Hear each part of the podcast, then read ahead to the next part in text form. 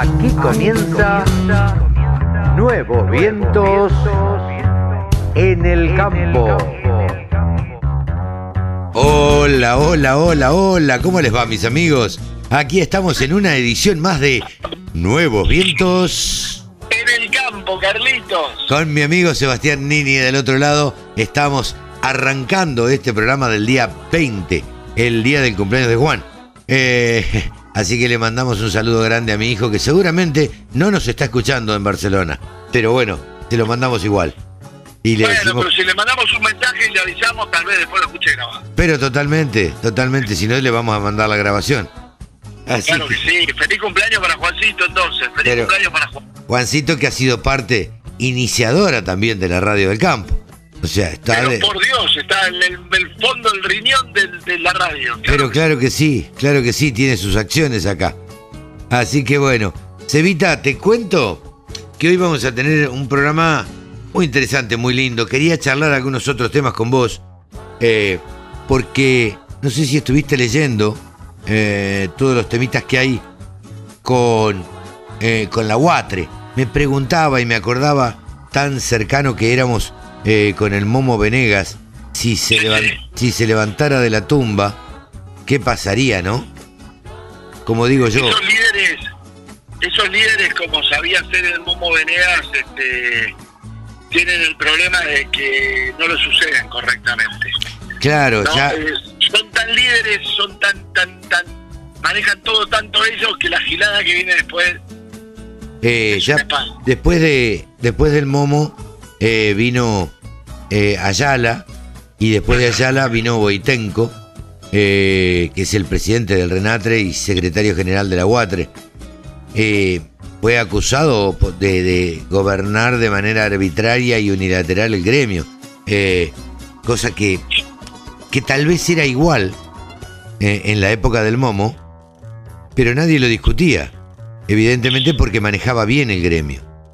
Entonces, este, Boitenko ahora está cuestionado por, sus pares y, bueno, el gremio se encuentra, eh, por lo que me dicen, atravesando una, una crisis institucional de extrema gravedad y algunos eh, integrantes de la mesa directiva solicitaron con carácter de urgente despacho que se proceda a suspender los actos de administración y disposición que puedan llevar a cabo Boitenko y el directorio en representación de la, de la UAT. Así que está, está complicado esto. Y digo, Esto es, es así, Carlitos, es lo que yo te comentaba recién.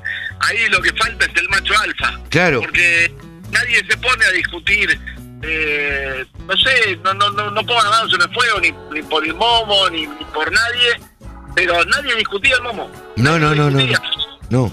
Él manejaba el gremio como, eh, como, como quería, pero lo manejaba bien. Evidentemente, si está cuestionado Boitenko, eh, es porque es porque hay cosas que no se están haciendo bien dentro del gremio. Y el gremio es un gremio sumamente numeroso que funcionó y, y funcionaba muy bien y, y que representa a todos los trabajadores rurales, ¿no? Entonces, Y estibadores. y estibadores, así es. Este, así que eh, es para un, un punto para, para tener, prestar atención y para ver cómo se desarrolla este, en los próximos días también, ¿no? A ver qué, qué rumbo toma eh, esto. Así que nada, veremos, veremos cómo, cómo sigue y cómo siguen representados los trabajadores rurales. Eh, Esa es una de las noticias de esta semana y la otra es este el, el lío que se está armando alrededor de la factible o ya es un hecho aumentos en la carne, ¿no? bueno, Este, ese tema, ese tema se evita, eh, va a traer cola, no termina acá. Eh, creo que todavía no hubo una resolución eh, después de la reunión que tuvieron Feletti y el ministro de Agroindustria, no Agricultura. Agroindustria era cuando estaba este, Echevere. el gobierno de Macri. Claro, el gobierno de Macri. Nada, tuvieron una reunión Culfas, Domínguez Feletti. y Feletti. Y bueno, a ver, la carne aumentó, era lógico que aumentara. Siempre para fin de año la carne aumenta. eh, pero además la falta de stock eh, hace que los precios se vayan para arriba en Liniers y en el mostrador también. Entonces, ahora vamos a ver cómo responde el gobierno a todas estas eh, subas que se, que se han producido y que, y que en definitiva son ellos los responsables, ¿no? A veces nos cuesta entender, pero el- el- la única arma, el único arma, o el, au- perdón, La única. las- la única arma, perdón, este, con la cual eh, el, el, comprador puede hacer frente a los aumentos es la demanda. Porque si aumenta por, por justamente aumenta por demanda, aumenta porque porque al haber menos carne en el mostrador hay un aumento, incluso eh, porque también están llegando menos animales a- al mercado. Es cierto que también aumenta el maíz, aumenta un montón de cosas que son commodities y que, que son esenciales para darle de comer al animal, pero si, no hay demanda, el animal no aumenta. De hecho, eh, pude leer por ahí en alguna nota este, que comentaba alguien de la Asociación de Frigoríficos que eh, debería estar aún más alto y no está más alto porque nadie pagaría el valor. Entonces ya están dando la- la- la- la- claramente a entender que si la demanda no existiera, no, no existe el valor de, de la carne. Claro, se han dado varias eh, eh, varios motivos para que la carne aumente. Las bajas entradas al mercado de Liniers debido Claro. en la última semana fundamentalmente a las lluvias que ha habido generalizadas en casi todo el país. Eso hace que no se pueda sacar los animales del campo y bueno, y si no se pueden sacar del campo no se pueden cargar y si no se cargan no llegan a Liniers. Entonces, eh, esta falta de animales también ha hecho que la carne aumente.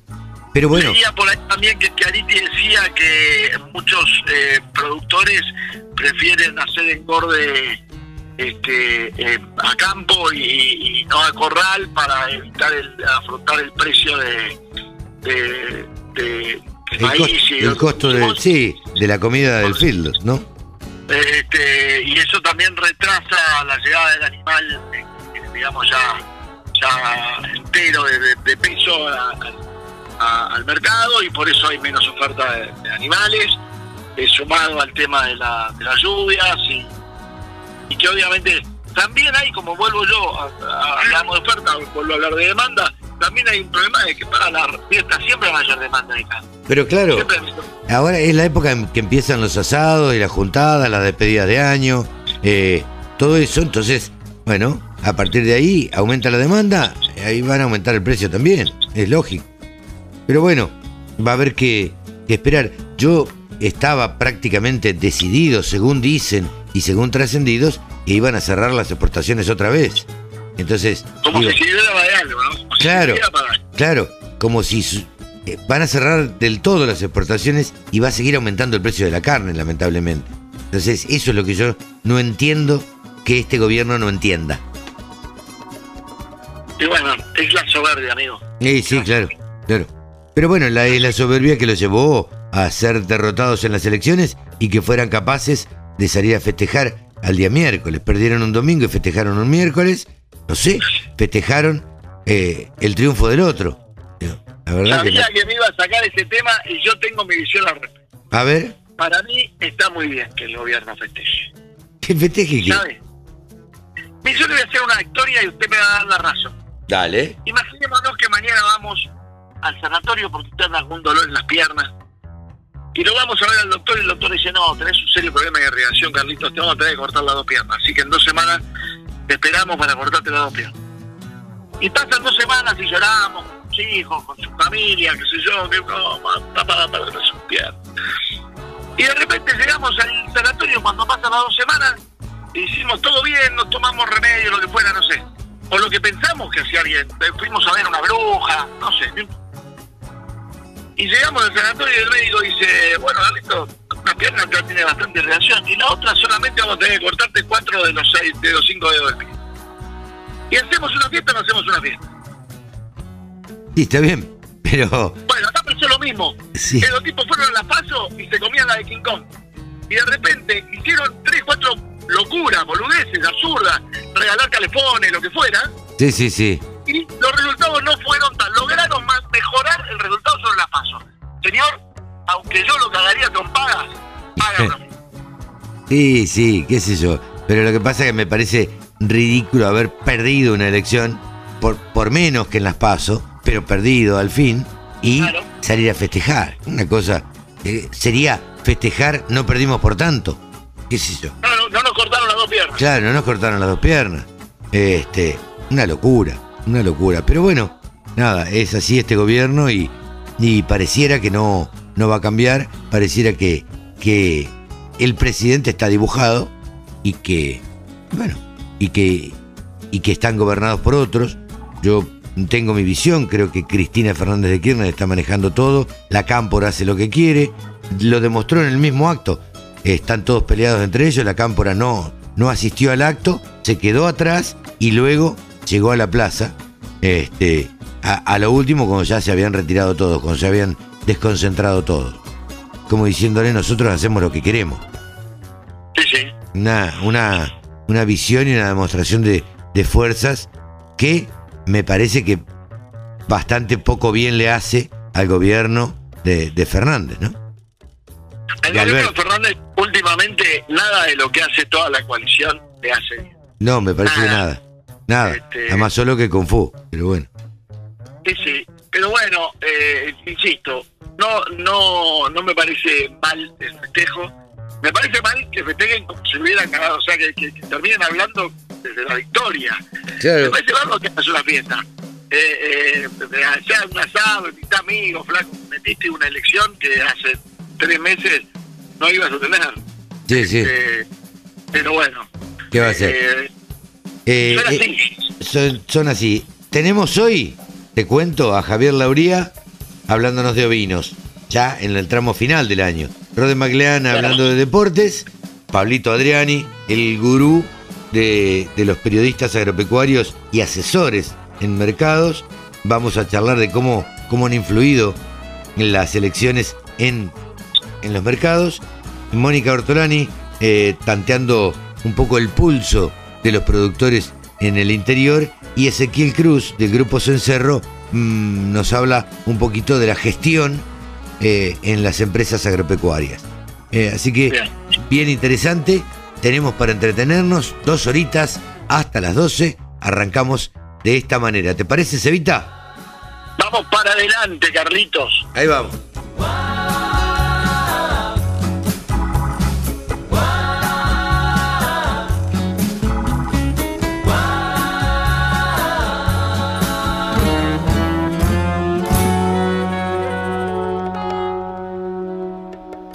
24 horas con contenidos del agro. Llegó la radio del campo. Nosotros acá en la radio del campo hablamos con el Grupo Cencerro, o mejor dicho, con Ezequiel Cruz, que es uno de los fundadores del Grupo Cencerro y que ahora está del otro lado de la línea. Hola Ezequiel, ¿cómo te va? Buen día. Buen día, Carlos. ¿Cómo estás vos? Muy bien. Todo perfecto. Bueno, me alegro. Eh, muy bien, por suerte. Y siempre queriendo saber, porque ustedes andan por todos lados con el Grupo Cencerro, han tenido un crecimiento muy importante en lo que es asesoramiento a los productores agropecuarios. Contanos en qué anda el grupo. Bueno, particularmente hoy eh, estamos estamos saliendo de una de una charla que dimos en, en la Priga esta semana, sí, Eh, y, y bueno, como parte de un ciclo de charlas que, que venimos dando en este último mes y medio, yo creo, Carlos, que eh, una de las grandes cosas que nos atravesaron estos últimos meses es que eh, se empezó a mover la post-pandemia, por lo menos, ¿no? Claro, la claro. vuelta a la presencialidad. Eh, nosotros en estos últimos en este último mes y medio eh, hicimos ahí más de 4.000 kilómetros para dar cuatro charlas en entidades rurales, un poco recordando y remontándonos qué, qué hacíamos con este tipo de, de encuentros. Eh, nosotros siempre lo decimos, ¿no? Trabajamos eh, acompañando a productores agropecuarios en la gestión económica financiera de sus establecimientos, eh, pero parte también de ese acompañamiento es eh, justamente estar cerca de los productores y estar cerca de las rurales. Sí, yo creo Siempre, particularmente, Ezequiel, que el productor agro- agropecuario ahora, fundamentalmente que no digo que pasó la pandemia, pero que está mucho más liviano, que estamos todos casi con, con dos dosis y, y demás, y la gente tiene oportunidad de esta eh, de este volver a la presencialidad, me parece que el productor prefiere mucho más ese contacto con, con quien sea, una, con cualquier asesor, que la virtualidad. Digamos, no está tan acostumbrado a la virtualidad. Totalmente, totalmente. Nosotros esta, estas charlas las comenzamos en la prepandemia, ¿no? En el año 2019 dijimos, eh, este, estaría bueno acercarse a los productores eh, con una simple pregunta, ¿no? ¿Cómo gerenciar eficientemente la empresa agropecuaria? Y ahí planteamos eh, este, este ciclo de charlas en las rurales que, bueno, después se, se vio trunco eh, por el tema de la pandemia, hicimos por Zoom también, hicimos algunas charlas, pero bueno, como hoy en vos decís, no es lo mismo, no es lo mismo sentir ahí, ir con el mate a la charla, obviamente con los cuidados que, amerita, dejando las puertas abiertas, las ventanas abiertas, pero pero no es lo mismo, y la verdad que nosotros estamos súper contentos, hemos estado en, en Winca Renancó, hemos estado en 30 de agosto, eh, bueno, esta semana estuvimos en La eh, las próximas semanas vamos a estar en Basavilbaso, también en Entre Ríos, la verdad que en Federal también estuvimos en Entre Ríos, la verdad que venimos girando bastante en este tipo de encuentros donde nosotros eh, lo vemos clave para para seguir sembrando esta esta esta semilla de la gestión no nosotros eh, siempre decimos del grupo lo decimos también en cada charla eh, que en Argentina hay grandes productores agropecuarios ¿sí? grandes productores pero no desde el punto de vista de de, de la escala no hay, hay vos sabés muy bien hay pequeñas medianas y grandes pero grandes grandes en el sentido de utilización de técnicas, de tecnología. O sea, el productor agropecuario argentino sabe producir muy bien, ¿no? Y, eso nosotros lo tenemos súper claro, pero lo que siempre decimos del cencerro es que no alcanza con producir bien. Hay que gerenciar las empresas, hay que estar un pasito adelante con todos esos datos que pasan en el día a día, que impactan en la contabilidad, en, eh, en, en la arista económica, en la arista financiera de la empresa, que no necesariamente los productores hoy en día eh, tienen los equipos formados, de los, sus equipos administrativos formados para esa información analizarla y tomar decisiones. Bueno, de eso se tratan las charlas, que es también un poco, Carlos, vos lo sabés muy bien, es lo que se trata el trabajo y el acompañamiento que hoy ya Grupo Cencerro da en más de nueve provincias del país. Eh, justo te adelantaste, yo te iba a preguntar de qué se trataban las charlas, cómo estructuraban las charlas ustedes, cómo normalmente cómo son, contame un poquito eso. primero un, breve apartado para explicar quiénes somos nosotros, ¿no? Y, qué estamos haciendo hoy en la Argentina. Después lo que hacemos es revisar también datos de contexto, ¿no? Datos de contexto que también invitan a pensar a a, cómo este, esta, esta idea, viste, que yo te, te, instalo acá y que seguramente a los oyentes le hace sentido, de que en Argentina hay grandes productores, pero pocos gerentes de establecimientos agropecuarios, ¿no? Entonces, con algunos datos de contexto, como por ejemplo que, eh, que los productores, por ejemplo, nosotros tenemos estadísticas ahí que, que el 75% de los establecimientos no tienen una planificación organizada de qué va a ser en cinco años, pero no hablo de una planificación de cuánto va a ganar o cuánto va a perder. Por ejemplo, una planificación de cómo va a ser la transición generacional de esa empresa y cómo se están preparando las, las generaciones que salen y las generaciones que entran, entendiendo que, por ejemplo, el 95% de las empresas agropecuarias en la Argentina son empresas familiares. Claro. Luego, los datos de contexto, lo que hacemos es eh, hacer una actividad ahí con, con, una plataforma que, que, nos viene muy bien y que también invitamos ahí a, utilizarla a los productores que se llama Menti, donde preguntamos también, vos sabés que a nosotros nos gusta encuestar para tener datos, entonces ahí hacemos una actividad bastante bastante lúdica con los productores y nos vamos derecho a ver, el paso que sigue es ir, ir derecho a ver cuatro herramientas que nosotros consideramos que son esenciales y que bueno, en, en esas 45 minutos que dedicamos a las herramientas, esperamos ¿viste? instalar esa idea que son presupuesto, flujo de caja, análisis patrimonial tablero de control, ¿no? Y de alguna forma pimponeamos ahí las ideas con los productores y tratamos de enseñar a, eh, eh, a utilizar esas herramientas y, a, demostrar las bondades que tienen.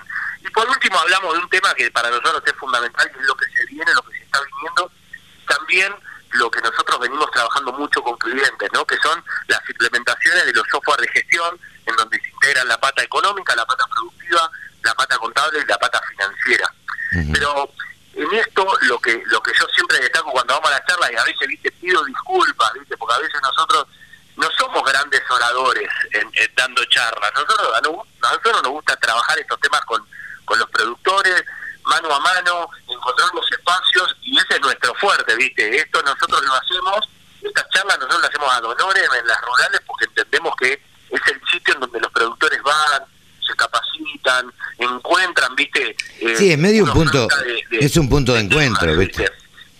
Exactamente. Entonces, bueno, eso es un poco lo que hacemos en, la, en, la, en las charlas, Carlos. Bueno, y, y ahora te, a ver, me veo obligado a preguntarte, ¿cómo le estás tomando el pulso a los productores respecto de este tema? Digo, ¿cómo los ves? ¿Proclives? Eh, eh, ¿Les gusta? ¿Lo aceptan? ¿Lo entienden? Eh, ¿cómo, ¿Cómo lo evalúas vos? Mira, la verdad es que yo lo, primero que lo primero que creo es que eh, todos los productores que se acercan a, Cencerro con ganas, con ideas de, de, empezar a hacer gestión, yo creo que lo hacen por una cuestión de decir que yo quiero profesionalizar un poco más mi empresa, ¿no? Quiero, entiendo que el negocio hoy funciona, hoy funciona, hoy hoy hoy está eh, hoy está eh, estamos de alguna forma aplomados, pero quiero mejorar. Y así como mejor incorporando tecnología en un cultivo, quiero incorporar tecnología también puertas adentro para estar organizado, para poder decidir, eh, utilizando la intuición que lo llevó hasta ese momento, ¿no? hasta, hasta tener esa empresa, pero también con una rigurosidad técnica, de, por ejemplo, analizando un proyecto de cuál es más rentable que otro. También hay productores que se acercan y son muy permeables a este tipo de cuestiones porque están viviendo transiciones generacionales. Entonces, por ejemplo, a nosotros nos pasa, hay, hay muchas empresas que em, empezamos a hacer gestión porque lo empezamos a, acompañar a fortalecer su equipo de administración para utilizar herramientas como un software de gestión, por ejemplo, ¿no? Y pasar de estar en papel o en Excel a trabajar en un software de, gestión. Y eso, eh, muchos productores hoy lo hacen porque vienen las generaciones que, que le siguen y capaz que vienen con otra cabeza, con otra técnica, con otra formación, fueron a estudiar, y cuando vuelven dicen, che, yo no puedo ser responsable de esto y manejarlo todo en la cabeza como lo hace papá, como lo hace el abuelo. Yo necesito eh, utilizar herramientas y, conformar un equipo y que la información fluya y tomar decisiones en base a, eh, sí, a, herramientas. A datos, herramientas, claro. Exactamente. Eh, y, la realidad es que nosotros lo que vemos, Carlos, es que el productor es muy receptivo a, todo esto, porque eh, de alguna forma se da cuenta que organizando la empresa la cuidás, la cuidás y la cuidás para el futuro. ¿Y qué es lo que más quiere el productor agropecuario que fundó su empresa o que siguió la empresa del abuelo o de papá? Hijo la continúe. Claro, sí, sin duda. Yo en esta charla te, te dije un dato que para mí es muy relevante y habla de las empresas argentinas agropecuarias, que es el 95% son empresas familiares. Sí, sí, sí. ahí eso no es un negocio solamente desde el punto de vista de la plata. Es, un, es, es, es, es, es, la pasión, es la familia, es la trascendencia. Sí, es un modo de vida también. Exactamente, y ahí yo creo que encuentro el, el, el, el, punto eh, y la explicación de por qué nosotros estamos creciendo como estamos creciendo, donde todos los meses se dan uno o dos dicen, quiero que nos acompañen, quiero que estén con nosotros, qué tenemos que hacer. Y bueno, y de a poco eh, lo charlábamos hace un ratito fuera del aire, eh, Grupos en Cerro va creciendo y cada vez somos más en el equipo y cada vez estamos trabajando de forma más organizada nosotros también. Y, me parece que ese es el espíritu, ¿no? El, espíritu de ir para adelante, crecer y, con esa con esas ganas que son las mismas que, que al principio, cuando vos estuviste ahí en, en los principios también de, de Cencerro, allá por 2019, cuando cuando cuando estábamos empezando a dar nuestros primeros pasos y hoy la verdad es que es que venimos muy bien y hay que seguir por este camino. Ezequiel, eh, quería hacerte este comentario. Sí, nosotros estuvimos desde, desde el principio, casi desde el Grupo Cencerro, por eso eh, los, tenemos medio como, como, como, como referentes para, para consultarlos y además porque trabajan seriamente. Eh, te quería preguntar lo siguiente, yo tengo una sensación, que es que la, la pandemia hizo que muchos estudiantes o, o, que el recambio generacional se produzca más rápido. ¿Cómo lo explico a esto? Me parece que hubo muchos chicos que fueron al campo y se volvieron al campo, no podían estar en la ciudad ni podían estar estudiando en Rosario, en Córdoba, en La Plata o en donde sea. Y se volvieron al campo y se dieron cuenta que con una buena conectividad también podían estudiar desde ahí y que querían continuar eso, porque, como vos decís, el 95% de la producción agropecuaria está en manos de eh, familias. Entonces, digo, me parece que ahí hay un punto muy importante y que la pandemia hizo que muchos chicos se quedaran en el campo, decidieran quedarse en el campo. Coincido, coincido plenamente, creo que es una gran una gran lectura, una gran lectura a nosotros nos pasa, yo hablo por por por las empresas que trabajan con, con nosotros ¿no? hoy en día y, sí hay una coincidencia plena con lo que vos decís eh, eh, eh, los, los, los jóvenes me parece que, que están pidiendo pista eh, y que yo creo que en, muchos casos son lo, lo, veo en la mente cuando te lo estoy contando de, de los casos que conozco no que son bastantes y, y, y sí veo que, que esté ese aplomo y que me parece que hay un punto de encuentro en donde las generaciones las que las que empiezan a salir y las que empiezan a llegar eh, se cruzan y, sí, probablemente lo que lo que vos decís es, eh, tiene mucho de certeza, ¿no? Este tema de que la pandemia hizo que muchos jóvenes se vuelvan a sus a sus ciudades, se vuelvan a sus pueblos, eh, vuelvan ahí a, a, estar cerca de la empresa familiar. Eh, y, nosotros nos encontramos con, muchos jóvenes que son apasionados eh, y también conscientes de que, de que tienen que aprender un montón, ¿no? Que tienen que aprender un montón y que, y que, que bueno, tienen mucho para entregar, pero también tienen mucho para aprender. Y me parece que eh, la gestión económica financiera, nosotros siempre decimos que cuando la información está arriba de la mesa y alguien la facilita, que ese un poco es nuestro rol en el día a día, eh, ahí eh, cada actor, cada, cada persona que tiene eh, que tiene que se sienta en esa mesa, en esa mesa chica, le decimos nosotros en ese directorio, eh, que a veces es el hijo, que a veces es el padre, que a veces es el abuelo que está como consejero del padre, que a veces es la hermana que tiene acciones pero que no se mete, pero cuando la información está y se, se facilitan esas charlas, siempre nutre muchísimo más también a las relaciones familiares, ¿no? sí, sí, claro porque porque eso es lo que termina termina sucediendo pero respecto a lo que vos decís de los de los jóvenes y de la pandemia es una gran lectura y sí probablemente es algo de las es, es algo positivo capaz que, que, ha dejado también este este este periodo así como también la aceleración de todo esto que vos decías de la conectividad de, de que hay, hay hay un montón de empresas agropecuarias que le perdieron el miedo a, a, empezar a trabajar por con con distintas herramientas, con Google Meet, con Zoom, con Skype, con WhatsApp. Es que no quedaba otra. En el campo. No quedaba otra, entonces había obligadamente había que hacerlo y, y, se hizo, y se pudo. se dieron cuenta que se pudo. Ezequiel, te agradezco mucho este contacto con la Radio del Campo, como hacemos habitualmente, eh, periódicamente, eh, para que nos cuentes y nos, nos converses acerca de la, las actividades de, de Grupos en Cerro y, y, bueno, y cómo están trabajando y cómo están llegando los productores. Gracias. Perfecto, perfecto. Te mando un abrazo grande y bueno, nos encuentran como vos ya sabés, Carlos, en redes sociales o en sí, claro. www.gruposencerro.com y, y bueno, ahí seguimos, seguimos conectados eh, y también por supuesto escuchando eh, la radio del campo. ¿eh? Ezequiel Cruz, muchísimas gracias. Te mando un abrazo grande y este ya estaremos hablando próximamente. Ezequiel Cruz, les cuento, es uno de los fundadores del grupo Cencerro. Busquen en las redes sociales eh, Grupo Cencerro, lo van a encontrar y van a encontrar buena gente que los asesore. Gracias. Escucha la radio del campo en tu celular. Bájate la aplicación. Es re fácil. ¿Sabías que la producción ganadera argentina se hace de manera sustentable? Un gran porcentaje de la producción se desarrolla en praderas y pastizales naturales, permitiendo mantener carbono y agua en los suelos, conservar materia orgánica y mantener la biodiversidad del ecosistema. Carne argentina. Carne sustentable. Encontrá más información en www.carneargentina.org.ar. Bien, y ahora como todos los sábados estamos en comunicación con Rode MacLean, con nuestro periodista deportivo. Hola Rode, ¿cómo te va? Buen día. Hola Carlos, ¿qué tal? ¿Cómo estás? Un placer saludarte a vos y a todos nuestros oyentes.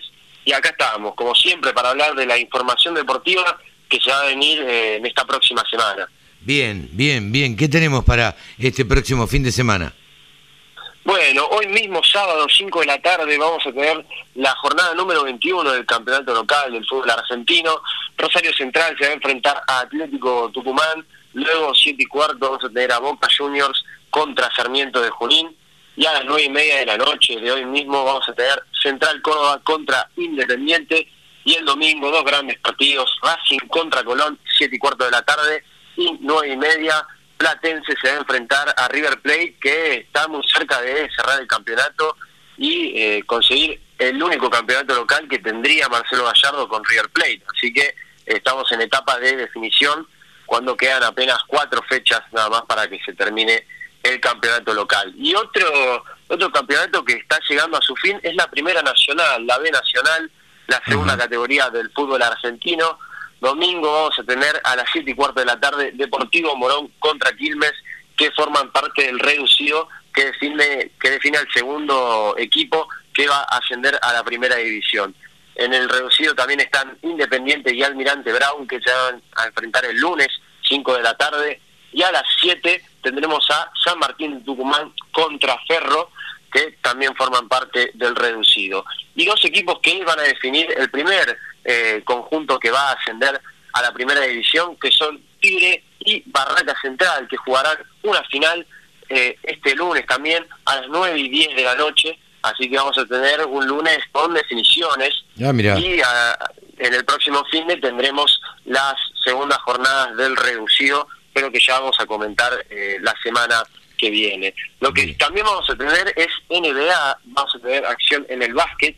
Este sábado, nueve y media de la noche, hoy mismo, tendremos al equipo de Gabriel Deck, Oklahoma City Thunder, contra los Boston Celtics, los históricos Boston Celtics, y vamos a ver si Gabriel Deck puede sumar un poco más de minutos, que en esta semana sumó poco y nada, así que esperemos que cuando entre aporte lo suficiente para, para ser parte de la segunda ronda eh, del entrenador de su equipo. Y el domingo vamos a tener a Facundo Campazo con los Denver Nuggets, que se va a enfrentar nada más ni nada menos que contra los Phoenix Suns, que fue el equipo que eliminó a los Nuggets justamente en la temporada pasada en los cuartos de final de su conferencia. Así que va a ser una especie de revancha para Facu Campazo que está encontrando su lugar en el ataque de los Denver Nuggets. Antes su fortaleza eh, era la defensa y por lo que destacaba, pero ahora está destacando más en el ataque y está logrando que forme parte de la segunda unidad de eh, el entrenador Michael Malone. También. Fórmula 1, Carlos, Ajá. estamos en etapa de definición, termina el año y eh, van, se van cerrando los campeonatos, van finalizando, vamos a tener el Gran Premio de Qatar, mañana domingo, 11 de la mañana, vamos a tener a un Hamilton que viene de ganar en Brasil, a, a pesar de haber tenido una sanción y arrancar en el décimo lugar, se llevó la victoria en Brasil y en la carrera de pilotos todavía está segundo, mientras que en el primer lugar está Max Verstappen, que todo indica que si sigue con este gran ritmo se llevará el campeonato de Fórmula 1. Ajá. Bien, eh, ya tiene demasiados campeonatos Hamilton también, ¿no? Es hora que lo Sí, reparta sí, un poco. Estaría, estaría bien que, que gane otro, Pero claro. sería un poco más entretenido. Eh, si te parece, vamos con el perfil. bien, ¿qué perfil, qué perfil trae, preparaste? ¿Qué, ¿A quién recordamos hoy? Y ahora vamos a recordar a, a un grande del automovilismo. eh, estábamos hablando recién de Fórmula 1 y vamos a hablar de Guillermo Ortelli, el piloto de automovilismo del turismo carretera, que anunció su retiro este lunes. eh, anunció que su última carrera eh, va a ser el 5 de diciembre en el circuito de Villicum, en la provincia de San Juan, que a su vez es la última fecha de eh, la Copa de Oro del turismo carretera. Ah, mira. Así que va a tener su carrera número 407. eh, va- así que se va a retirar un histórico, Guillermo Ortelli, que compite desde el año 1992. Un Claro. montón de años. tiene Recordemos que tiene 48 años de edad. Sí, Así claro, que- es, es todavía muy joven. Exactamente, exactamente. Y eh, empezamos repasando por su carrera. Nació en la ciudad de Salto, eh, que se ubica en, Buen, en la provincia de Buenos Aires, el 25 de abril del año 1973. Empezó dedicándose al fútbol, jugaba en un equipo allí de su ciudad, pero a partir de los 16 empezó a competir en el karting, en el que estuvo hasta los 18 años. Luego ya en 1992, con 19 años de edad, debuta en el automovilismo de velocidad en el campeonato de Fórmula Renault Argentina y luego ya siguiendo con el pasar de los años en 1994 el preparador eh, Tulio Crespi perdón lo hace debutar en el TC2000 que debuta con, con la marca Ford y eh, ese mismo año también debuta en el turismo carretera en el que gana la carrera de dos horas que, de Buenos Aires junto con Fabián Acuña eh, una carrera larguísima porque en ese momento se corrían carreras largas dos horas y eh, en 1997 vamos a hacer un repaso por sus mejores años eh, firma con Chevrolet y corre en el TC2000 y también en el turismo carretera con esa misma marca y eh, a partir de ese año se inaugura lo que es la competición del Top Race, el que corre encima de un BMW. En 1998 ganó su primer campeonato del turismo carretera, luego dos años más tarde, en el 2000, ganó el segundo campeonato y fue subcampeón del Top Race, mientras que en el 2001 y en el 2002 gana eh, también el turismo carretera por, eh, por dos veces, tres, tres veces consecutivas, perdón, y en el 2001 también campeón de, del Top Race, eh, eh, Ortelli, que estaba imparable, sin dudas fueron unos grandes años para su carrera, y, también compite en el TC2000 en el año 2002 junto con un Honda, luego en el 2008 también campeón turismo carretera, consiguiendo su quinto, quinto título hasta ese momento, luego en el 2011 y en el 2016 gana los otros dos títulos restantes y se convierte en el segundo máximo ganador de turismo carretera con siete títulos por detrás del histórico Juan Galvez que tiene que tiene nueve iba a decir apenas nueve pero nueve es, un montón. el mayor ganador del turismo carretera eh, y por eso lo hace tan histórico corrió 406 carreras como dije antes va a competir su carrera número 407 ahora el 5 de diciembre en el circuito de Vigicum en la provincia de San Juan. Y como decimos, se retira un histórico, Guillermo Ortelli, que cuando anunció en conferencia de prensa su retiro se le escaparon unas lágrimas, estaba emocionado, son muchos años eh, en, el circuito, en el circuito automovilístico, eh, así que sin dudas eh, estaba feliz y un poco triste también porque son muchos años haciendo lo mismo, así que después veremos qué hará en el futuro. Sí, seguro, ha sido Guillermo, un gran corredor, un gran piloto, un piloto muy destacado en, en la Argentina y controversial por algunas maniobras este, y, muy competitivo este, en otros momentos. Así que, eh, nada, ha tenido una, una, carrera destacadísima a lo largo de todos estos años, desde el 92 para la fecha, como decías vos.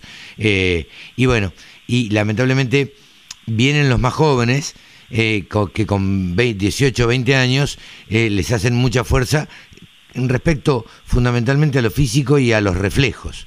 Entonces, bueno, ya a los 48, por más que sea una persona joven, tiene que abandonar este deporte, este, que si bien no es un deporte que pareciera que ocupa mucho lo físico, es un deporte que realmente tiene que trabajar muchísimo por la por la fuerza G que hacen las curvas, tienen que trabajar muchísimo lo que es cuello y tórax, eh, así que, mm, bueno, eh, en, esa edad generalmente se retiran los, los corredores de automóvil, de automovilismo, eh, sobre todo cuando no es en el cuando es nacional, cuando es internacional tal vez duran mucho menos incluso.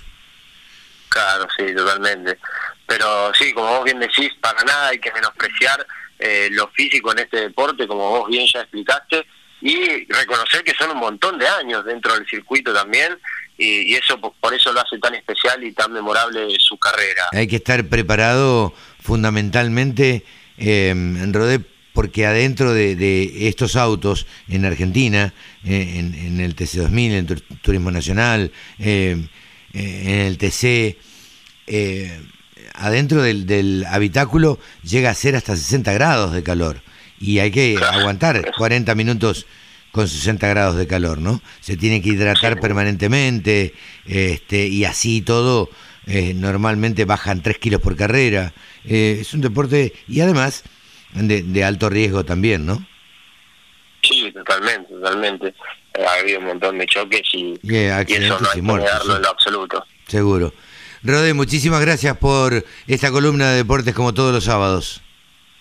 No, muchas gracias a vos, Carlos, eh, y a todos nuestros oyentes que siempre nos bancan. Es importante reconocerlo a ellos también, que siempre escuchan nuestras noticias, tanto la columna deportiva como a, a todos nosotros. Así que les mando un saludo a vos y a todos ellos. Dale, nos vemos la semana próxima. Rode McLean ha pasado en los micrófonos de la Radio del Campo. ¿Sabías que la producción ganadera argentina se hace de manera sustentable? Un gran porcentaje de la producción se desarrolla en praderas y pastizales naturales, permitiendo mantener carbono y agua en los suelos, conservar materia orgánica y mantener la biodiversidad del ecosistema. Carne argentina. Carne sustentable. Encontrá más información en www.carneargentina.org.ar. El sector que más ingresos le genera al país se merecía tener una radio. www.laradiodelcampo.com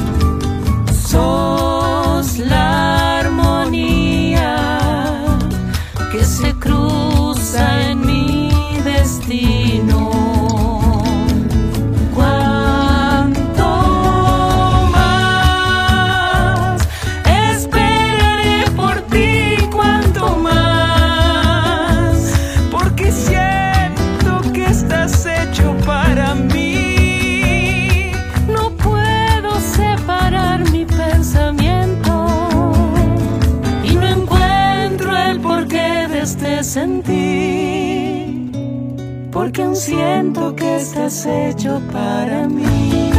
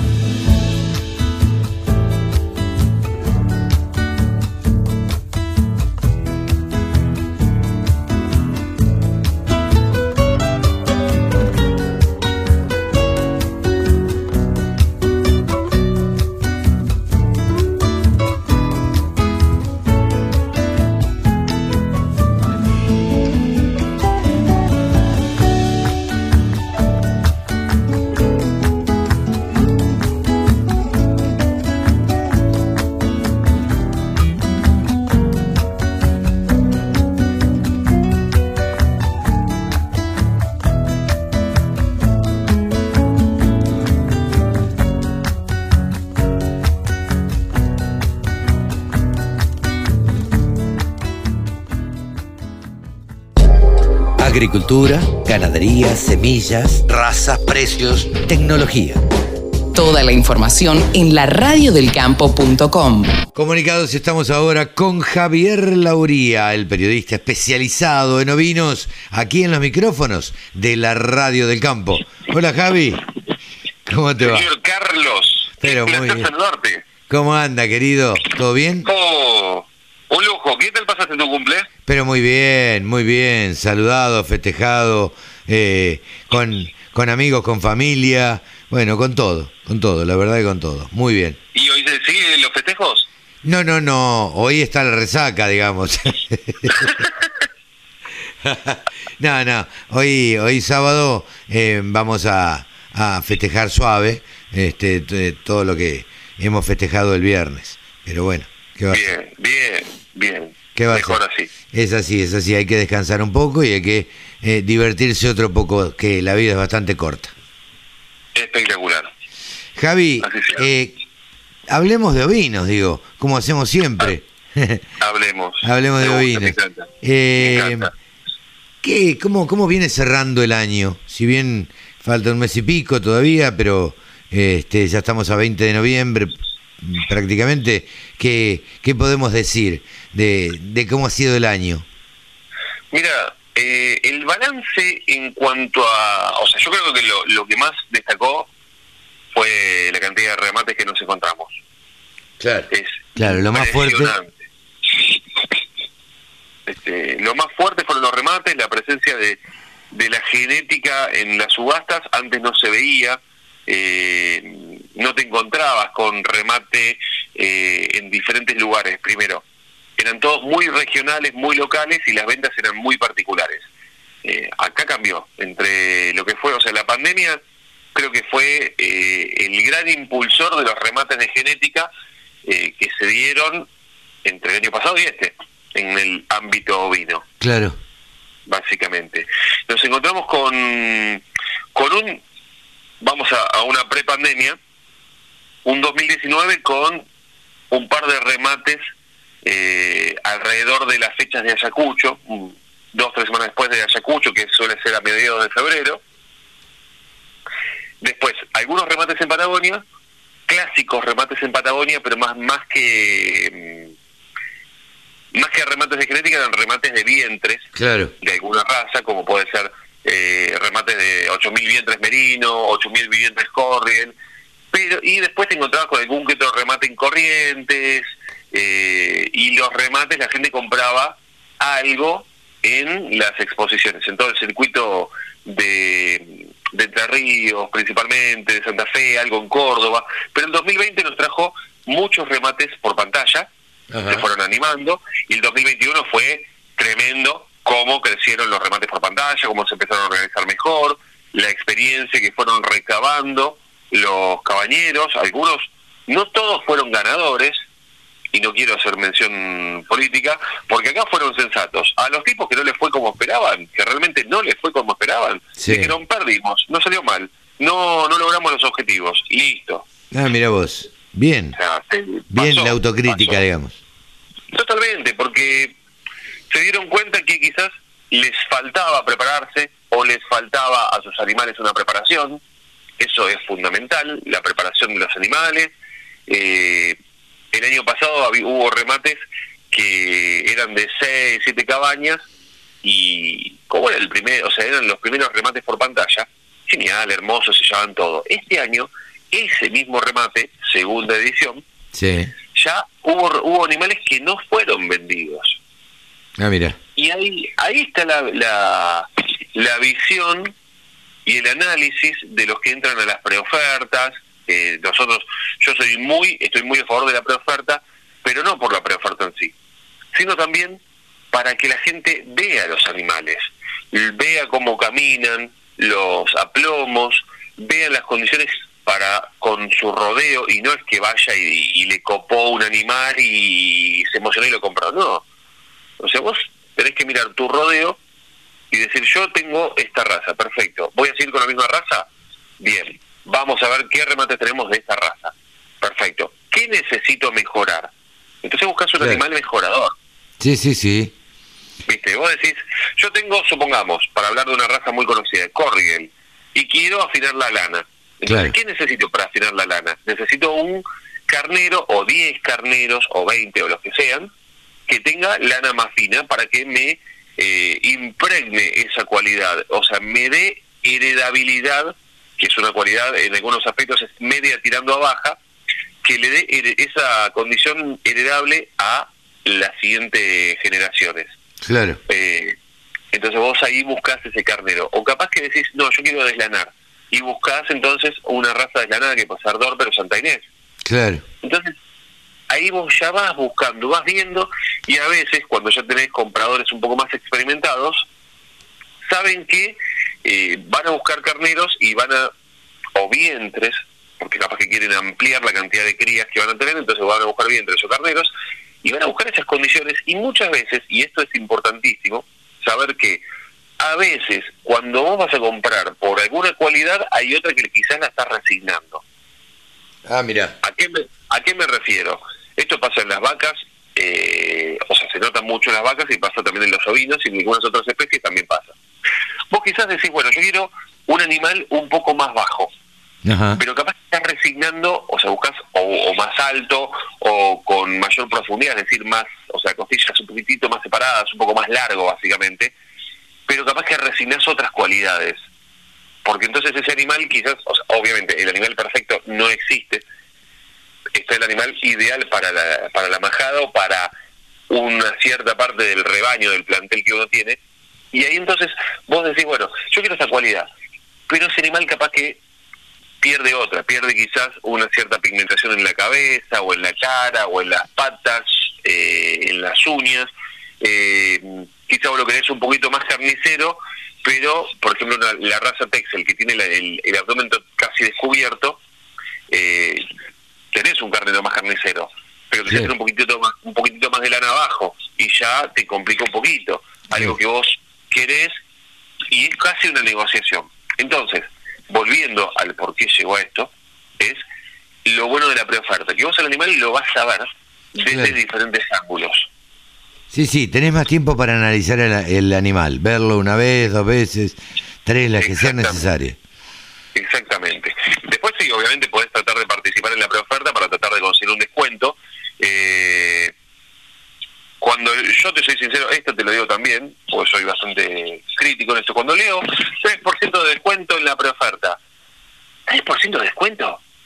Nada más, a mí no me tienta participar No, no, no, claro, para que, para que alguien preoferte tenés que, claro, le tenés que dar un 10%, qué sé yo. Claro, dame un 10%. Y está analizado, todos los que hicieron preoferta, más de uno dijeron, la verdad no me influyó tanto eh, la preoferta en el valor final, pero sin la dinámica del remate. ¿Por qué? Porque pusieron una preoferta para que se recontrecalentara. Entonces vos quizás tenés un 5 por preofertar y un 5 adicional por ganar la preoferta. Ya te hicieron un 10% de descuento. Claro, ahí, ahí ya tiene más color la cosa, digamos. Claro, y si pagás contado y encima estás cerca de la cabaña, tenés el flete gratis y el contado te hace un 5% adicional, un animal de un millón de pesos lo pagaste 850 mil pesos y te lo llevaron a la puerta a, tu establecimiento. Sí, sí, un poco más y o sea, un poco más y lo, entran y le presentan a todos. bueno, presentémoslo, él es Cachito, nuestro nuevo carnero, y se lo presentás a las 80 ovejas que tenés, Clarita, Rosita, Pepa. ¿Cuántos, cuántos carneros se calculan por, eh, por oveja? O, al revés. Al 3%, es decir, 3 por cada, o sea, uno, un carnero por cada 30 ovejas. Un carnero por cada 30 ovejas. Ah, mira. Es una excelentísima pregunta, Carlitos. Mira. Es excelente pregunta. No, porque yo como estoy por comprar una majadita, dije, bueno, ¿cuántos carneros tendré que comprar? Pero me va a saber decir Javier. Y lo haces, o sea, mm, vos decís, bueno, yo quiero buscar, ojo, en una raza estacional, haces uno, o sea, un carnero por cada 30 ovejas. Ahora, es una raza desestacionalizada, tipo una Santa Inés, tenés un carnero y lo dejás suelto con todas las ovejas que tengas. Claro. O agarrás, como ciclan todo el tiempo, agarrás cada, o sea, separás los lotes y si suponete tenés eh, 200 ovejas, lo pones con 30, al ciclo siguiente cada 17 días tenés el, el ciclo, al ciclo siguiente con otras 30, al ciclo siguiente con otras 30, al cabo de 7 ciclos volvés a empezar la rueda. Claro. Sí, sí, sí. Entonces, este, armás todo el, todo el giro. Eso, cuando es una raza desesta- desestacionalizada, viene bárbaro. Claro. O sea, con un carnero para 200 ovejas estás impecable. Y después, bueno, obviamente... Y el carnero mucho más contento, digamos. Totalmente, totalmente. El carnero está chocho. El carnero Este, feliz. Sí, sí, yo, yo creo que... Y, y vos pensás lo siguiente.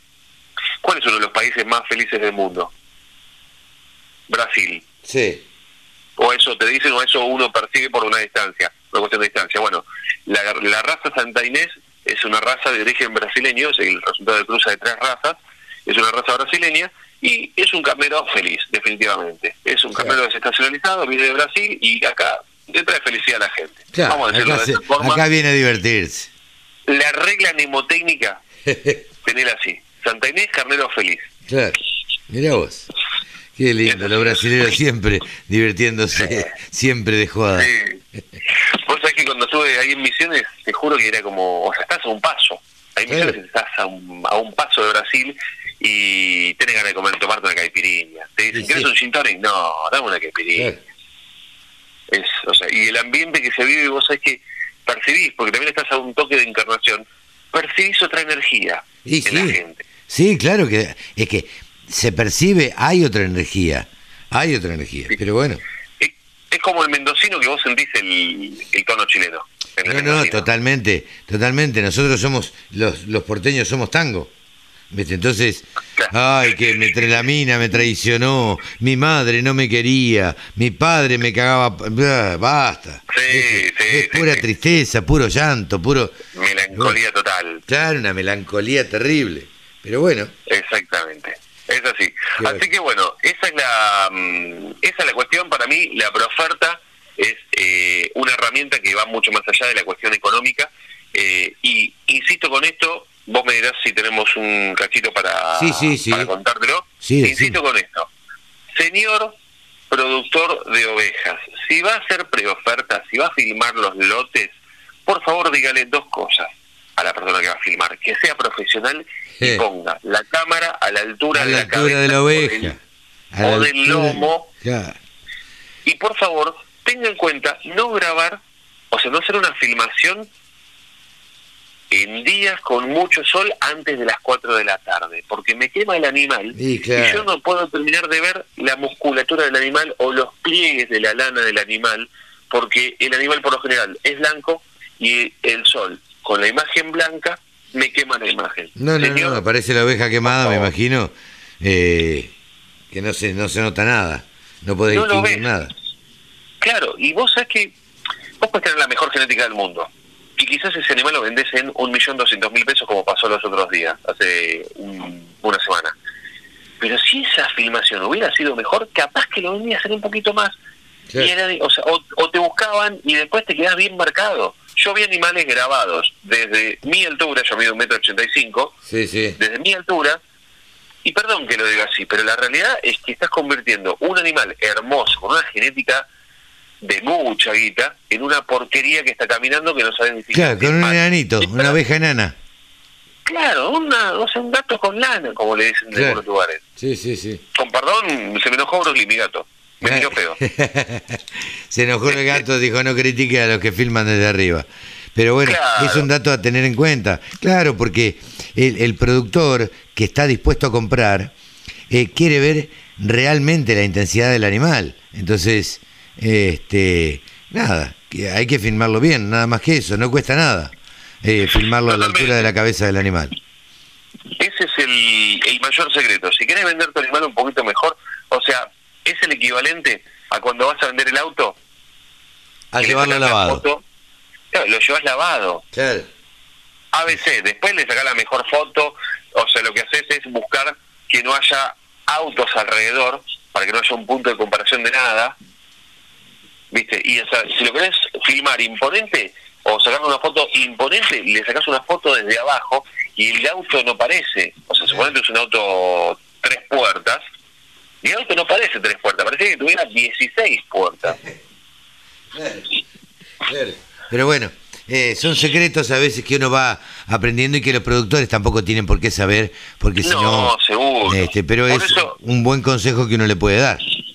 Por eso es que hace un tiempo me dijo, me dijo un, un productor, un caballero muy conocido, no puedo dar nombres, pero me dijo, escuché la recomendación de la radio del campo y le hablé a mi camarógrafo para que baje la cámara, Claro. para que grabe desde más abajo. Y bueno, viste, a veces, a veces la radio de campo sirve para, para la comunicación, ¿sabes? Yo te diría que más que a veces, muchas, No, veces. muchas veces, La radio del muchas campo está presente. ¿eh? Pero por...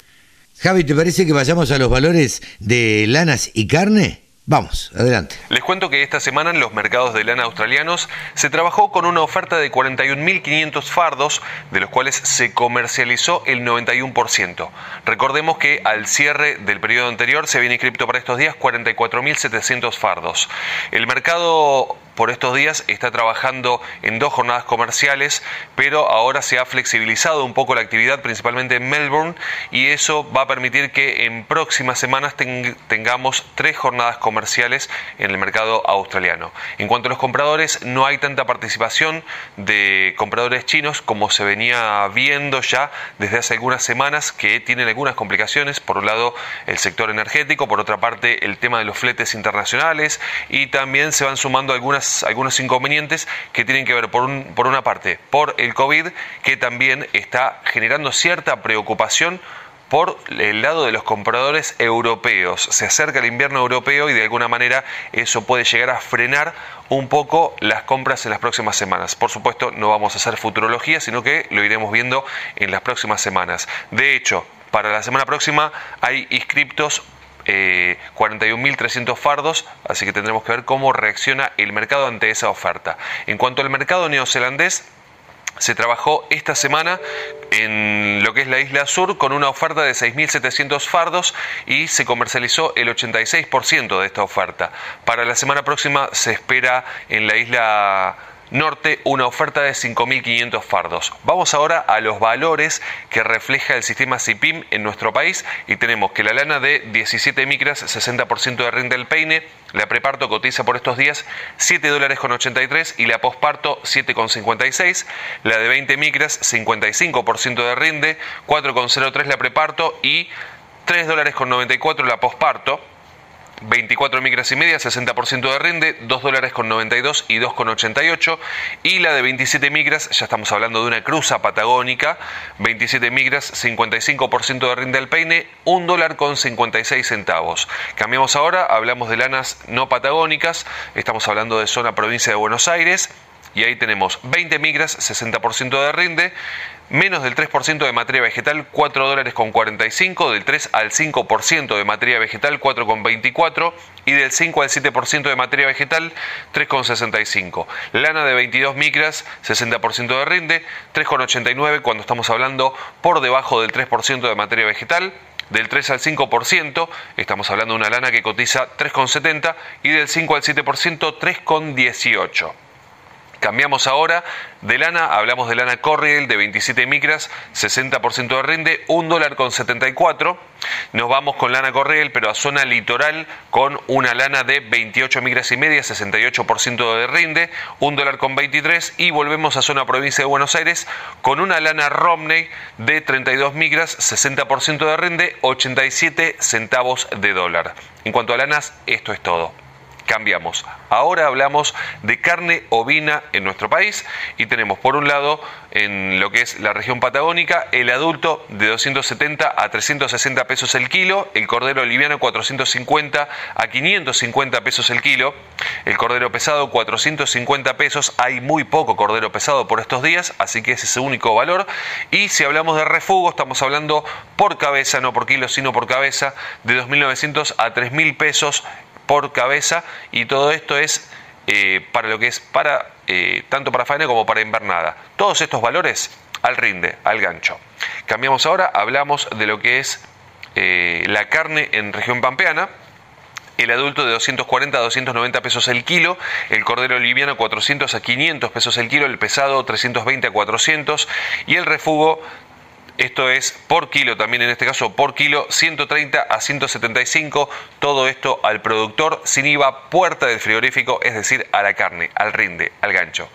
Y aquí hemos llegado al final de este informe. Aprovecho para invitarlos a pasar por nuestro Instagram, que es arroba del sector ovinos, y también a nuestro espacio en la web, ovinos.delsector.com. Yo soy Javi Lauría y les agradezco muchísimo que estén ahí del otro lado. Hasta la semana próxima. La mejor forma de trabajar es escuchando la radio del campo. Ahora estamos en comunicación con Pablo Adriani, el gurú, el gurú de los periodistas dedicados a los mercados. Hola Pablo, ¿cómo te va? ¿Cómo andás, Carlos? Tanto tiempo, una semana que pasó y. Así es. La verdad que se, pasó volando. Se pasó volando, se pasó volando. Pero bueno, eh, semana que, bueno, vos sabés que yo tuve un pequeño viajecito. Eh, de, por trabajo y por, y por descanso también. Y, bueno, y volví el domingo para las elecciones. Eh, lo único que pude hacer en estas elecciones, normalmente lo que hago es fiscalizar eh, en alguna mesa. Este año, eh, esta vez en estas elecciones no. Y bueno, me contaron que también fueron tranquilas, gracias a Dios, estas elecciones, gente que, que conozco. Y ahora, el resultado, no sé si fue tan tranquilo, digamos, si va a traer tanta tranquilidad? Yo creo que el resultado estaba cantado, eh, más allá de que el gobierno recuperó en provincia de Buenos Aires, lamentablemente, el cordón del conurbano, 500.000 votos, no es un tema menor, no obstante ello, eh, la victoria de la oposición ha sido en todo el país, yo creo que los oyentes han escuchado mucho de política estos días. Sí. Yo te voy a focalizar en mi análisis en, un tema que es central. Central. El acuerdo con el Fondo Monetario Internacional. Ajá. ¿Por qué digo que es central? Porque eh, la oposición está en una trampa, porque el gobierno ya le invitó a la oposición a que se siente en una mesa para eh, discutir o aprobar el plan económico que el gobierno eh, va a presentar al Congreso. Yo creo que no te olvides que el 10 de diciembre asumen todas las nuevas autoridades de diputados y senadores y, yo creo que el gobierno quiere llegar antes del 10 de diciembre con un programa económico eh, para poder después negociar con el fondo. Claro. ¿Vos cómo, cómo crees que van a ir esas negociaciones con el fondo? Y en y en tal caso, ¿cómo repercuten en, en el mercado argentino? esto es, eh, eh, están tirando están tirando los dos de la misma sábana. El fondo dice al gobierno, yo quiero que el, programa y el acuerdo con el fondo esté rubricado, apoyado por la oposición en el Congreso. Claro. La oposición le dice al gobierno, no me traigas un plan económico que no tenga el aval previo del fondo. No me invites a sentarme a analizar un plan económico que no tiene el acuerdo del fondo. Entonces, si vos querés que te dé mi opinión, de acuerdo a lo que estoy percibiendo, porque yo no soy analista político, lo que intuyo, te puedo decir, el gobierno no va a llegar a diciembre para acordar con el fondo. No va a llegar, no le dan los tiempos no le dan los tiempos porque no no va a lograr que la oposición avale en el Congreso un programa que, que requiere de una discusión. Sí, sí, claro, claramente. Tiene de ver qué, qué, qué, pone el gobierno arriba de la mesa de ajuste de tarifas, actualización de tarifas, baja de subsidios, eh, evitar el, el, los tipos de cambio diferenciales, cuándo va a unificar los tipos de cambio, cuándo va a liberar el cepo. O sea, una serie de medidas que no sé si este gobierno está en condiciones de, de presentar de acá a dos, tres semanas. Sí, no sé si está en condiciones y no sé si está dispuesto ideológicamente a hacerlo también, ¿no? Exactamente. Entonces el mensaje para los productores que tienen en su poder eh, mercadería, y lo puedo dividir en lo siguiente. Si usted es un productor que tiene soja y maíz de la vieja cosecha, y no tiene ningún apuro para venderlo, ningún compromiso que que que, que, honrar, o sea, ninguna cuenta que pagar. Exacto, quédese sentado arriba, cómprese un, un paquete de pochoclo y siéntese a ver la película, porque esta película va a ser una película muy, pero muy eh, complicada, muy complicada. Sí, entretenida, para quienes la miramos de afuera, entretenida. A veces nos pega, nos golpea, pero bueno. Yo lo que más quiero es que el gobierno apruebe con el fondo un plan de negociación de pago de deuda, que toda la oposición en su conjunto esté de acuerdo con ese programa económico, pero yo dudo que eso suceda, con lo cual eh, abro una hipótesis de que eh, no va a haber acuerdo con el fondo en diciembre y, el, productor va, va a asistir a una incertidumbre permanente, porque acá no sabemos qué va a hacer el gobierno con el tipo de cambio. Lo está ajustando al 1% mensual con una tasa de inflación del 3%. Claro. O sea, hay un atraso cambiario que continuará siendo atraso, es la pregunta. El productor está sentado arriba de la soja, del maíz, que en definitiva son dólares. Entonces, lo que haga el gobierno con los dólares debe impactar al productor. Eh, por eso te digo que eh, hay que tener mucha con mucha tranquilidad, vienen momentos muy difíciles, hay que ver el gobierno qué va a implementar de cambios en la regla de juego y, cómo va a impactar en los mercados. Es un dato, un dato de, interesante que en tu ausencia, bueno, el gobierno había limitado las exportaciones de maíz a las declaraciones juradas 30, esto es, los exportadores podían declarar todo aquel maíz que estuviera comprado y con vapor nominado dentro de los 30 días de la compra. Eso, eso lo leí porque, bueno, uno por defecto, eh, estando, aunque no esté en su país, lee, los diarios, ¿no? Y, y leí, ¿cómo es esto de con vapor nominado? O sea, ya tenés que tener el, el, el barco designado para llevarse la carga, eh, si, no, no podés vender. Si no, no podés registrar nuevas ventas. Pero en la práctica faltó poner como condición que el capitán del barco tiene que ser rubio de ojos celestes. claro. No, se declaró nada, 10 mil toneladas, 5 mil. Se declararon para para cubrir, eh, para calzar el volumen embarcado con el volumen registrado. El tema es que esta semana el gobierno anuncia eh, que se liberan un millón de toneladas de registro de maíz. Ajá. ¿Esto es mucho o es poco? Mirá, contra contra 10, 10 toneladas que se permitía y un millón. Claro, sí, bueno. Importante. Lo que pasa es que el gobierno se dio cuenta de dos cosas. Primero, la exportación tiene comprada más de 2 millones de toneladas con respecto a los registros declarados. Con lo cual, el gobierno puede, puede liberar 2 millones de toneladas que no tienen ningún impacto en el mercado. Claro, en el mercado no, no pasa nada. Claro. El gobierno se dio cuenta que necesita dólares. ¿Se dio cuenta? Por fin se dio cuenta, ¿no? Entonces, la, medida anterior de limitar las exportaciones, como lo estaba limitando, le impedía al gobierno que ingresen dólares. Claro, hacerse. Un millón de toneladas, un millón de toneladas son 300 millones de dólares. Claro. O sea, no es, no es un tema menor, ¿no? No, es, no, no, eh, para nada, para nada. Eh, eh, estando en, en, un país en crisis como está, teniendo la desocupación que tenemos, teniendo, bueno, estando como estamos, digo, con un 50% de pobreza, que hay que tratar de salir de ese, de, ese lugar. Digo, necesita dólares, bueno, abran las exportaciones, pero pareciera, no sé, que el no, Lo que pasa, Carlos, que esto ya lo hablamos antes, no te olvides que el gobierno eh, en su momento aplicó el CEPA a la exportación de carne, que le significó al maíz, al país, al productor, a los exportadores, frigoríficos, criadores, importadores, y al país perder mil millones de dólares. Entonces, el gobierno toma medidas eh, que ideológicamente lo que el gobierno quiere transmitir es que yo tengo el poder de decisión. Si eso implica que el gobierno pierde mil millones de dólares, el país pierde mil millones de dólares, al gobierno no le preocupa eso. O sea, es una, es una estrategia de que se pega un tiro en los pies permanentemente. Pero esto parece de locos. Claro, a punto tal que para, este jueves pasado hubo una reunión entre eh, el secretario de Comercio, Feletti. Feletti y, Domínguez. El, ministro de Agricultura Domínguez, y creo que estaba también eh, Guzmán. Ajá. No sé si Guzmán o Curta, si te digo te miento. Porque lo que quieren es limitar más las exportaciones de carne. Entonces, ah, mira. digo la verdad, eh, no, no, no, nacionales, este, digamos.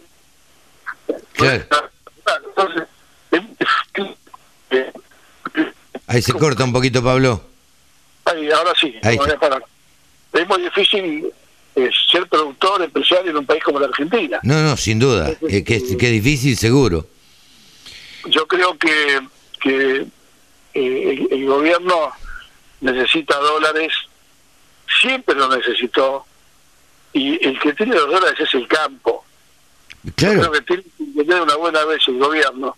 El que tiene los dólares es el campo. El brazo ejecutor del productor son los exportadores y la agroindustria. Claro. Son, procesan, exportan y ingresan las divisas. Sí, sí, Por sí. eso te digo que eh, si el gobierno no se ha tenido suerte este año porque se liquidaron más de 10 mil millones de dólares más que el año pasado, que es una cifra extravagante, 10 mil millones de dólares más de ingresos de divisas. El gobierno sabe lo que hizo, hizo asado quemando dólares. Claro. De ponerle leña y carbón, Sí, le sí, ponía dólares, le ponía dólares dólares. para. Lo quemó, lo quemó y está con las reservas muy justas y nuevamente el ingreso del trigo, el ingreso del maíz y soja viejo puede ser que salve al gobierno de una situación muy pero muy crítica. O sea que en ese sentido yo te diría que el sector sigue siendo el, el pulmotor. Esto es como un, viste, como un enfermo de COVID. Claro. El, ox- el oxígeno lo sigue aportando el campo y la agroindustria y los exportadores.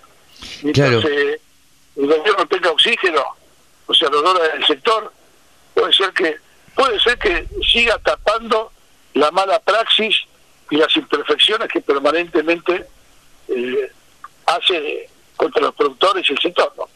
Claro, eh, yo, vos sabés que estuve en, en Colombia y estuve eh, charlando con, con varias personas relacionadas al, al agro también, ¿no?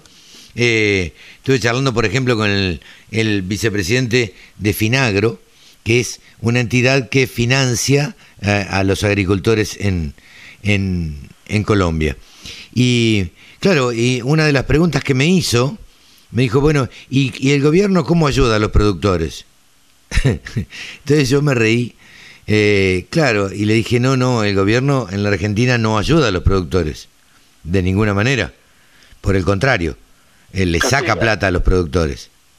¿Cómo le saca plata? Sí, claro, a través de retención. Entonces tuve que explicar lo que eran las retenciones o estos, este impuesto a la exportación, digamos. Escúchame, ¿le llegaste a preguntar al, del- al responsable del Finagro a qué tasa le, le entregan plata al gobierno a los productores? A unas tasas prácticamente insignificantes porque ellos son, ellos tienen, esto es eh, una entidad público-privada, Finagro, eh, que es como si fuera una sociedad de garantías recíprocas. El que le presta eh, la plata al productor es el banco, pero el que avala es Finagro. O sea, Finagro le da al banco y el banco le presta este un sistema medio medio extraño que nosotros Pero no tasa del 3-4% anual en dólares. eh, totalmente, totalmente. Y tienen pres- eh, préstamos para el que tiene una hectárea, como para que el que está en la sabana este, y, y- y es, es un ganadero. La ganadería igualmente allá no, no, no, no es muy próspera, pero bueno, este, hay ganadería al fin. Y, pero le, le dan préstamos para todo, para comprarse tres vacas para ordeñe o para comprarse un toro o para comprar lo que sea. Eh, En cualquier país del mundo, el productor agropecuario, en cualquier país del mundo, es cuidado y respetado. totalmente. Hasta te diría, hasta la misma Rusia, Sí, Ucrania y Kazajstán, el productor agropecuario, más allá de que Rusia ponga aranceles a la exportación de trigo, Porque tiene, el discurso muy politizado para que no le suba el precio de los alimentos. La única excepción es el, gobierno ruso con el trigo y un poco con el aceite de girasol también. Pero en definitiva eh, son productores eh, que tienen el apoyo de los gobiernos y tienen líneas de crédito a tasas razonables, accesibles y lógicas para una actividad, actividad de riesgo como es la producción agrícola a cielo abierto. ¿no? Totalmente, totalmente. Me, me extrañó muchísimo y se sorprendían de, de bueno, cuando uno cuenta la realidad argentina. Pablo, muchísimas gracias como siempre, buen fin de semana y nos estaremos viendo el sábado próximo. Como no, Carlos, un gusto, bienvenido a Argentina de vuelta y bueno, un baño de realidad. no, no, no, no, queda otra, no queda otra, uno no puede vivir de vacaciones. Fuerte abrazo y buen fin de semana para toda tu audiencia. Igualmente, pasó por los micrófonos de la radio del campo Pablo Adriani, consultor en mercados. El campo es el motor del país. Prende ese motor. Prendete a la radio del campo. Y ahora estamos en comunicación con Mónica Ortolani. Saben ustedes que es contadora y es coach. Y además es titular de la página tonicaonline.com.ar. Hola Moni, ¿cómo te va? ¿Cómo estás? Oh, hola Carlos, ¿cómo estás? Muy contenta de estar en tu programa como siempre y en vísperas de tu cumpleaños, así que te saludo especialmente. Pero muchas gracias, muchas gracias. Eh, bueno, más allá de que sea mi cumpleaños, hay que seguir trabajando. Vos sabés que esto es así. Lamentablemente uno debe trabajar hasta el día del cumpleaños. Pero independientemente de eso, Moni, lo que te quería preguntar es, a ver, que me hicieras un poquito eh, tu análisis, y me dieras tu análisis de el resultado de las elecciones y cómo crees que esto, bueno, puede llegar a repercutir de ahora en más eh, en, el campo. Bueno, mira, elecciones que sabemos que, bueno, por un lado, por supuesto, digo, nos renueva una esperanza que ya está cansada de morir y renacer, ¿no? Como en cada elección eh, uno está eh, pendiente de, bueno, de que de decir un basta eh, a situaciones que, digamos, van en contra de la actividad privada, del progreso y la prosperidad que, que supimos tener, que supimos conseguir como país, ¿no? Sí, y que, bueno, eh, diferentes gobiernos, eh, como estos precisamente, pareciera que la actividad privada somos somos enemigos. Eh, la elección, por supuesto que nos abre la esperanza, no obstante, sabes que ellos son especialistas en, ver cómo pueden zafar de las situaciones y sabes que, bueno, si hay muchos decretos de necesidad de urgencia tratando de, de sortear lo que en el Poder Legislativo no quizás no logren porque han perdido las mayorías en eh, las mayorías y han perdido en muchas en muchas provincias.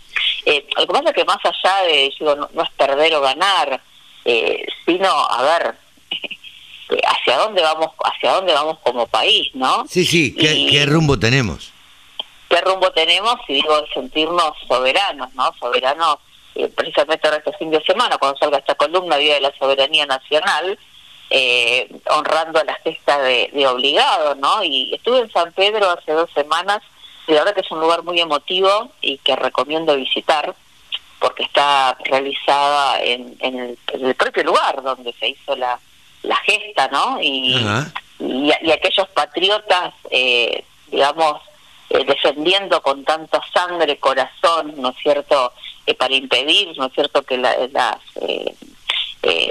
los barcos ingleses y franceses lleguen a Buenos Aires, ¿no? Y le han puesto cadenas, ¿no?, para impedir su, su ingreso y a pesar de que no lo lograron eh, en ese momento, eh, fue una gesta, digo, de, aquel momento eh, muy importante, ¿no? Y, el ser soberano eh, también de nuestro voto, también de nuestras elecciones, y, un noviembre que llegó un noviembre muy movido, pero no que te cambie de tema. No, pero, pero hablábamos fuera de micrófono Moni, del noviembre movido, del noviembre emprendedor, del noviembre...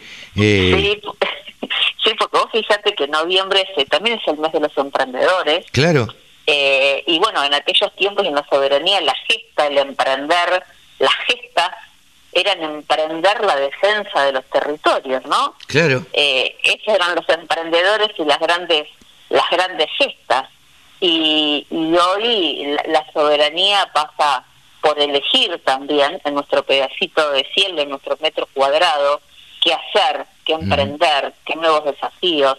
Y fíjate que hoy los principales países del mundo más prósperos precisamente no son los que tienen más tierra. No, claro. ¿Mm? Yo siempre pienso Holanda 200 kilómetros por 200 kilómetros, es, es, un superficie, ¿no? Como si voy a Junín Rosario, de ancho y de alto, imagínatelo en superficie, y están entre los primeros cinco países eh, más prósperos, ¿no? No, no. Eh, eh, entonces hoy tiene, tiene mucho que ver el, el, el, conocimiento, el compartir, el trabajar en forma colaborativa, el estar abierto a nuevas posibilidades. Y bueno, mañana ya va a salir un poco mi columna, me permití eh, entrevistar a una mujer eh, rural de pura cepa, veterinaria, que está haciendo un emprendimiento desde hace muchos años, que inició todo un camino con ovinos en Ah, provincia de Buenos en provincia de Buenos Aires. Ah, ¿Mm? mira. y, y no solamente desde su desde su emprendimiento como campo sino también toda la actividad que realizó desde Exaltación de, de la Cruz junto a otros profesionales Yasana Borraquia eh, la verdad que te recomiendo que en algún momento la, la entrevistes La vamos Eh, a entrevistar, la vamos a entrevistar. eh, donde no solamente, digamos, eh, ella empezó en su campo con su hermano, sino también cómo empezó a entusiasmar a otros productores que se empiecen a sumar a la actividad como una gran posibilidad, no solamente de rentabilidad y rentable, porque también esto permitió que a lo mejor, viste, en campos que se habían dividido, en personas que a lo mejor ya no podían seguir, porque a lo mejor, bueno, eh, asistir a, a bovinos es más complejo, pero una majada de ovejas es más, más fácil. Sí, sí, Eh, ¿y cómo totalmente. hacer- Eh, totalmente. Y, y uno necesita mucho menos espacio, digo, Sí, sí, menos fuerza. Sí, menos también ver a la, fuerza, ¿viste? Y cómo ver a la carne ovina hacerla más visible por sus proteínas, por su bajo contenido en grasa, cómo empezar a cambiar la cultura. Y no solamente en la carne ovina, sino también la lana. Y ella me comentaba eh, cómo hoy esa lana gruesa, que no tiene que ver con la misma lana que se produce en Patagonia, sino es una lana más gruesa que hoy se puede utilizar en mantas eh, y sabes en qué también como aislante en las construcciones en seco, Ah, en, en heladeras, hoy están haciendo todos unos paños que son más aislantes y en reemplazo de la lana de vidrio. claro, claro, claro. Entonces algo que a lo mejor la lana, incluso están trabajando mucho con protocolos, eh, con- se hizo la mesa ovina de Buenos Aires, eh, bueno, me comentó un montón de cosas que hace, digo, las, está en el horno la columna, Ajá, ajá. Eh, pero bueno, eh, un poco uniendo esto, ¿no? De la soberanía, del elegir emprender, del emprender, yo digo, hoy más con una mirada sistémica, no solamente mirándonos el ombligo de cómo ganar más plata, eh, sino vos fijate, ¿no? Que en esto de mirarnos tanto el ombligo, dejamos de colaborar con otros, dejamos de eh, eh, participar en las instituciones y defender, eh, digamos, los los intereses de, de las actividades productivas y hoy el principal escollo que tienen los productores es la aspiradora del Estado que se lleva márgenes, se lleva sueños, se lleva ilusiones y se lleva esperanza. Sí, claro. Sí, sí. Eh, de- lamentablemente el productor ve diezmada su rentabilidad por la aspiradora del Estado, digamos, ¿no? Exactamente. Entonces, bueno, hay mucho por hacer, por eh, sacar del baúl, digo, lo que trajeron nuestros bisabuelos cuando bajaron de los barcos eh, y que junto a los paisanos, han, eh, vos también sos del interior como yo, yo siempre digo cómo nacieron los, los cines, los teatros, los clubes, las escuelas, Sí, sí. por la unión de la gente. Hay, o sea, hay que unirnos más y, y, y tener un espíritu más colaborativo y hacedor. Eh, y bueno, nuestra generación por ahí eh, tuvo mucho el tiempo, el, no sé, mirándose el ombligo con una visión más resultadista. Y, y al no pensar en actuar ecosistémicamente a través de las instituciones, hizo que se, bueno, perdamos mucho, mucho Sí, margen. sí mucho, dem- demos mucha ventaja perdamos, y hayamos perdido mucho tiempo, ¿no? Sí, así es. Por eso que estas elecciones, si bien son una lucecita verde de esperanza, a no dormirse en los laureles y con esto no alcanza. No, una no, elección, no. No, hay eh, una elección exactamente, no, le- no define su, no define tu destino, sino también tenemos que pensar en todas aquellas elecciones que sí depende de nosotros transformar nuestra realidad, ¿eh? juntándonos con otros, viendo otras eh, posibilidades, animándonos a otras cosas.